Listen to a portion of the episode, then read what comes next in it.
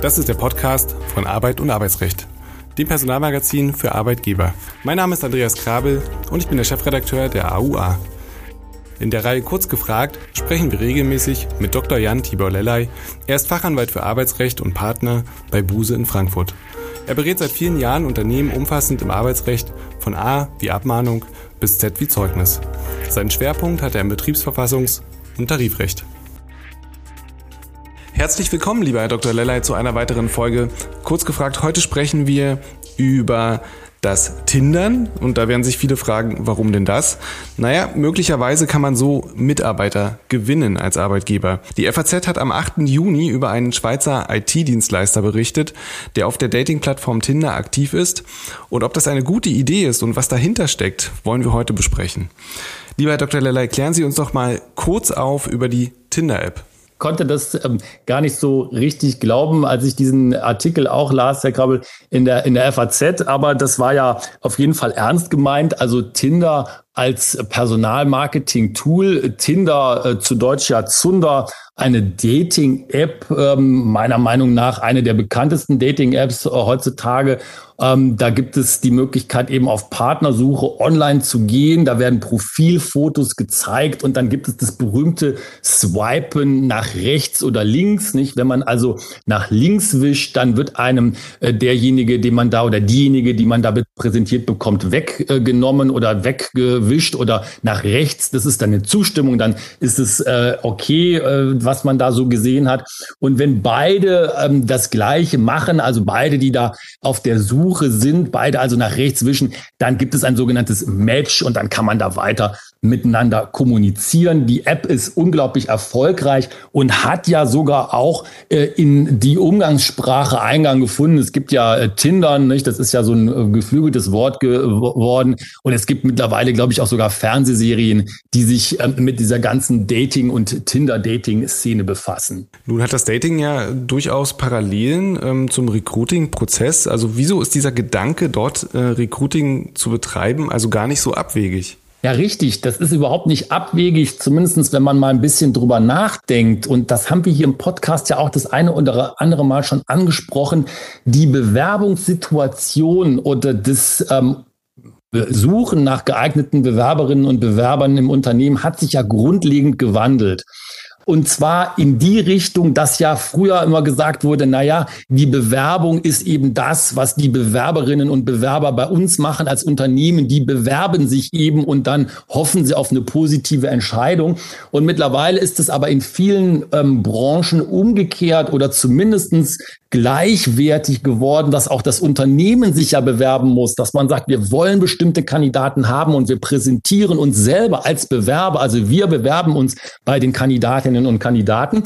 Und wenn man das einmal sich vor Augen geführt hat, dann hat man natürlich auch sofort die ähm, Beziehung hergestellt zu solchen Dingen wie Tinder, weil das ist letztendlich ja auch ein Bewerbungsverfahren. Ja, man bewirbt sich äh, für einen Lebenspartner oder einen Lebensabschnittspartner, Partnerin, wie auch immer. Aber letztendlich ist die Situation gerade in der aktuellen Phase, in der wir uns befinden, mit Personalmangel, mit War for Talents, eben ähnlich, strukturell ähnlich. Dann lassen wir uns doch mal anschauen, wie das im Einzelfall jetzt ganz konkret ausgesehen hat. Denn was genau macht das Schweizer Unternehmen auf der Plattform und wie geht es dabei vor? Es handelt sich ja schließlich nicht mehr um das klassische Dating-Profil. Da stellt sich ja schon mir die Frage, wie kommt ein Unternehmen dort überhaupt drauf? Ja, das ist äh, eben der Einstieg, nicht? Ich denke, man hat sehr richtig erkannt, dass die Tinder-App einen hohen Bekanntheitsgrad hat. Und dann ist es aber richtig, wie Sie sagen, Herr Krabbel, kein Dating-Profil, sondern eine Werbung für das äh, Unternehmen. Um, ähm, und ähm, der, das, das Recruiting-Team hat die Anzeige ähm, auf Tinder und da geht es dann aber auch sofort darum, und das ist auch sofort auf den ersten Blick klar, hier geht es um Karriere und nicht die mehr oder weniger große äh, Liebe. Ähm, und wer dann eben da nach rechts wischt, der signalisiert Interesse und landet dann bei so einer Art Frage-Antwort-Spiel. Ähm, und da kann man sich dann ganz ähnlich eben auch wie in dem klassischen Tinder durch Wischen oder durchklicken. Ähm, aber hier wird eben dann nicht nach den Fotos, das ist natürlich bei Tinder entscheidend, ist klar, aber nicht nach den Fotos sortiert, sondern nach den Fähigkeiten im Job. Das heißt also, das ist schon zugeschnitten auf einen Bewerbungsprozess und der Einstieg ist über dieses berühmt-berüchtigte, könnte man ja fast sagen, Tinder-Szenario. Und äh, sehr gute PR ist dem Unternehmen definitiv sicher. Ähm, diese spielerische Herangehensweise, die dort äh, an den Tag gelegt wird, äh, lässt sich sicher auch auf andere Plattformen übertragen. Und ähm, letztlich kommt es ja auf das Match, wie wir gesagt haben, zwischen Kandidat und Unternehmen ja auch an. Welche Beispiele für ungewöhnliche Recruiting-Maßnahmen gibt es denn noch? Wenn Sie mich das gefragt äh, hätten vor ein paar Wochen oder Monaten, hätte ich vielleicht noch geantwortet, naja, sowas ganz Ungewöhnliches wie TikTok oder dergleichen, aber damit mache ich mich ja jetzt schon lächerlich, weil TikTok nicht mehr ungewöhnlich ist im Personalmarketing, im Personalrecruiting. Es gibt aber tatsächlich ganz, ganz ungewöhnliche Dinge, die da passieren.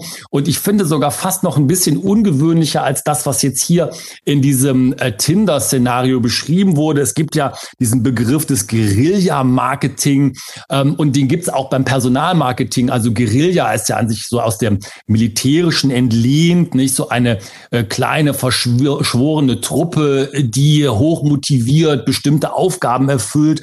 Und ähm, da gibt es aber zum Beispiel einen ähm, Aspekt oder eine Aktion, die ist mir sehr ins Auge gefallen, und zwar einer bekannten deutschen Werbeagentur.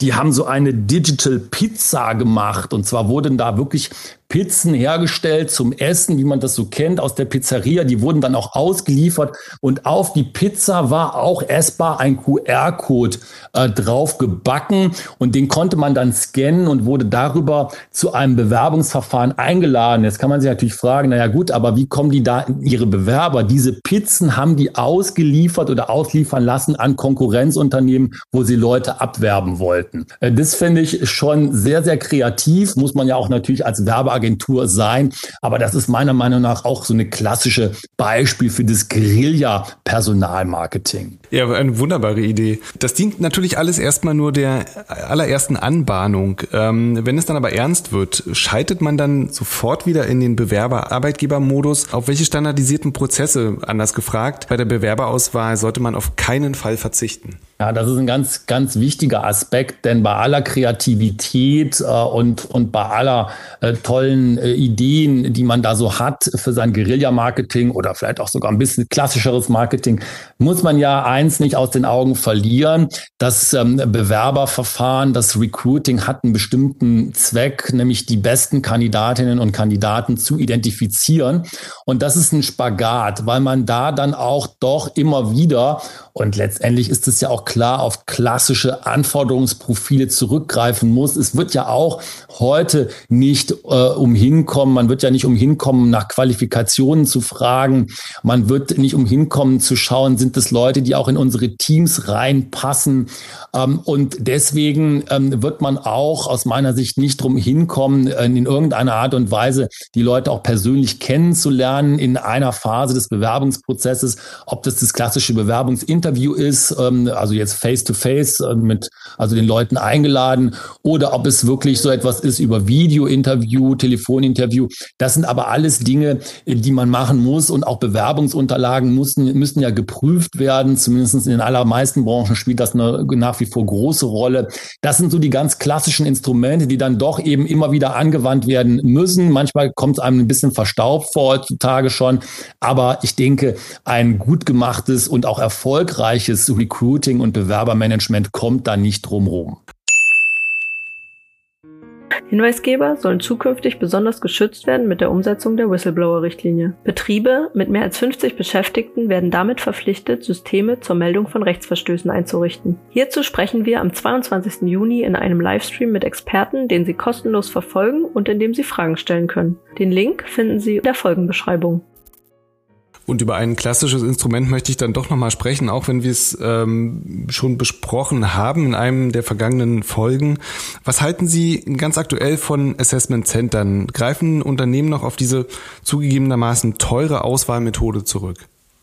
Ich sehe es immer weniger, wobei ich ähm, auch ähm, eine Zeit lang ein Freund war von Assessment Centern, äh, weil ich äh, mir immer wieder vor Augen geführt habe und das auch in der Praxis erlebt habe, dass da ein sehr rundes Bild der Bewerberinnen und Bewerber entsteht. Das ist ja auch einer der Ansprüche des Assessment Center Konzepts. Aber Sie haben einen wesentlichen Punkt, Herr Krabbel, ja schon angesprochen. Es ist teuer und es ist auch äh, zeitintensiv.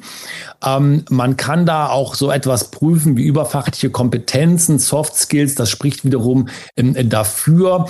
Ähm, aber ich glaube, ähm, die Praxis zeigt im Moment, Moment, dass das zurückgeht. Ähm, vielleicht auch, weil man sich weiter und zunehmend auf Software verlässt. Die Assessment Center sind zumindest in der Privatwirtschaft nicht mehr häufig zu sehen. Interessanterweise ein bisschen anders noch im öffentlichen Dienst. Ähm, da sieht man es noch häufiger, aber das ist schon fast wie eine Nachwehe, weil der öffentliche Dienst ja auch relativ lange gebraucht hat, um das überhaupt als Bewerbungsmethode oder Auswahlmethode in sein Konzept aufzunehmen. Ja, wenn man es einmal hat, dann muss man es auch durchziehen. Einmal investiert, muss es eine Weile laufen. Welche Alternativen gibt es denn dann zum Assessment Center? Also wie kann ich den Kandidaten auf Herz und Nieren prüfen? Ja, es gibt ähm, das äh, klassische Job-Interview und ich glaube, das ist auch etwas, was ähm, überhaupt nicht zu ersetzen ist. Und das muss ja nicht, und da kann man ja auch kreativ sein und mit der Zeit gehen, ähm, in der Atmosphäre stattfinden, wie das in den ähm, 80er oder 90er Jahren des vorigen Jahrhunderts äh, stattgefunden hat. Also in irgendeinem kalten Besprechungsraum, wo man sich in so einer verhörartigen ähm, Weise gegenüber sitzt und irgendwelche Fragenkataloge abarbeitet arbeitet. Solche ähm, Bewerbungsgespräche oder Vorstellungsgespräche können ja auch als ähm, Mittagessen oder Kaffee trinken äh, organisiert werden. Da gibt's ja verschiedenste Dinge. Aber ich denke, was wichtig ist, dass man ähm, erstmal den Kandidatinnen und Kandidaten nochmal Gelegenheit gibt, persönlich die zukünftigen Kollegen, Vorgesetzten und das Unternehmen kennenzulernen und eben auch dem Unternehmen die Möglichkeit gibt, die Leute live zu erleben. Deswegen ähm, glaube ich, dass das klassische Vorstellungsgespräch nicht zu ersetzen ist. Es gibt mittlerweile natürlich nicht verwunderlich auch viel Software in dem Bereich, die das Recruiting und das Personal ähm, Onboarding auch unterstützen kann. Da gibt es dann entsprechende Leitfäden, Fragenkataloge und so weiter und so weiter. Man muss aber hier eben gucken, dass das nie den persönlichen Eindruck ersetzen kann. Und der ist nun mal, das mag etwas mühselig sein, aber der ist nun mal aus meiner Sicht im Ergebnis nicht zu ersetzen. Und will ich ähm, eine Frage zu einem relativ ungewöhnlichen Fall mal stellen. Ähm, ich habe vor Jahren gelesen, dass ein Fußballmanager eines Bundesligisten, bevor er einen neuen Spieler eingestellt hat und mit dem in Vertragsverhandlungen war, dem mit dem Auto hinterhergefahren ist, um zu schauen, wie der eigentlich so fährt, um daraus abzuleiten, was das für ein Mensch ist und wie der tickt. Also nimmt der rote Ampel mit, hält er sich an die Geschwindigkeit und so weiter. Was halten Sie von solchem Vorgehen? Sehr, sehr ungewöhnlich, äh, könnte man fast auch schon wieder unter Guerilla-Marketing oder Guerilla-Personalrecruiting äh, fassen. Ja, was man sicherlich ja festhalten kann, ist das, wie man sich im Straßenverkehr verhält, vielleicht gewisse Rückschlüsse auch auf den Menschen zulässt. Ich glaube, das kann man nicht abstreiten. Ob das dann immer so ein guter Bezug ist zu dem Arbeitsverhältnis, was man da im Sinn hat, ist ja dann die nächste Frage. Ich finde die Idee originell. Ich würde sagen, ohne ohne dass das über rechtlich mal geprüft wird. Vielleicht gibt es da ja auch noch so ein bisschen Schwierigkeiten. Aber ich glaube, was sich hier Schwierigkeiten ähm, aus der personaler Sicht macht, ist der Bezug zu dem Arbeitsverhältnis. Das kann ja anders sein, wenn wir uns über Leute unterhalten, die zum Beispiel jetzt in die Logistikbranche als Fahrer oder Fahrerin irgendwo einsteigen. Aber wenn das so ein Bereich ist, der erstmal mit dem Autofahren gar nichts zu tun hat, naja, okay. Aber die Idee ist sicherlich originell und spricht ja vielleicht auch für den, der sich das ausgedacht hat. Ja, zumindest sollte man nicht den Fehler machen und das als Erwägungsgrund irgendwo hinschreiben, wenn man sich für oder gegen den Kandidaten entscheidet. Ähm, was passiert denn jetzt eigentlich mit den ganzen Daten, die gesammelt werden, die entstehen während des Bewerbungsprozesses? Wie lange dürfen diese eigentlich gespeichert werden? Der Datenschutz, und das wird natürlich unsere Hörerinnen und Hörer überhaupt nicht wundern, spielt in dem ganzen Bewerbungsprozess eine große Rolle. Wir haben das ja auch immer wieder hier im Podcast zu Recht angesprochen. Da gibt es äh, den allseits bekannten Paragraph 26 BDSG und da, der hat ja viele Absätze, dieser 26 BDSG im Absatz 8 Satz 2 wird äh, ausdrücklich eben gesagt, dass ähm, Bewerber äh, für das Beschäftigungsverhältnis als Beschäftigte im Sinne des Datenschutzes, des Bundesdatenschutzgesetzes gelten. Und damit ist dann eben auch klar, dass die Daten eben nur verarbeitet werden dürfen, wenn das dem Zweck der Entscheidung über das Beschäftigungsverhältnis dient, also die klassische datenschutzrechtliche Zweckbindung. Und ähm, da kann man sich dann noch überlegen, wie weit diese Zweckbindung überhaupt reicht, ob man möglicherweise dazu auch noch eine Einwilligung von Bewerberinnen und Bewerbern braucht, darüber hinausgehend, wenn weitere Daten verarbeitet werden ähm, müssen oder sollen. Und natürlich ist es ihnen auch dann ein ganz wichtiger Punkt, und das ist ja ein Grundsatz des Arbeitnehmerdatenschutzes, des Arbeitnehmerdatenschutzrechts, dass die Daten nicht ad ultimo für immer, für die Ewigkeit gespeichert werden dürfen. Man geht hier von einer Frist von sechs Monaten aus. Äh, so lange dürfen Bewerbungsunterlagen gespeichert werden. Da ist man auf jeden Fall auch sicher, die dreimonatige Ausschlussfrist für eventuelle Diskriminierungsklagen dann auf jeden Fall abgelaufen. Aber diese sechs Monate, die sollte man auf keinen Fall überstreiten und dann müssen die Bewerberdaten eben gelöscht werden. Lassen Sie uns ähm, ganz zum Schluss nochmal das, ja, im Prinzip das Thema abrunden eigentlich. Wir hatten auch schon darüber gesprochen. Ist denn der Einsatz von KI, also künstlicher Intelligenz und Bots in diesem Verfahren problematisch? Ich halte den für problematisch. Ich bin, ähm, weiß Gott, kein Technikfeind. Im Gegenteil, ich bin ein großer Technikfreund.